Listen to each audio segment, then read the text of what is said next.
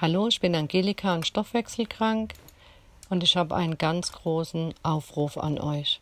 Ich habe gelesen, dass wenn man Morbus Crohn oder Colitis ulcerosa hat, eine Darmkrankheit, dass es nicht gut wäre, Fleisch zu essen. Jetzt ist meine Frage, stimmt das? Jetzt hätte ich gerne Menschen, die kein Fleisch essen, und Morbus Crohn oder Colitis ulcerosa haben, eine Darmkrankheit, die mir vielleicht posten auf Instagram unter geli.w oder Facebook unter geli.w, einfach um herauszukriegen, ob da was dran wäre. Das wäre mir sehr wichtig. Ich danke euch im Voraus.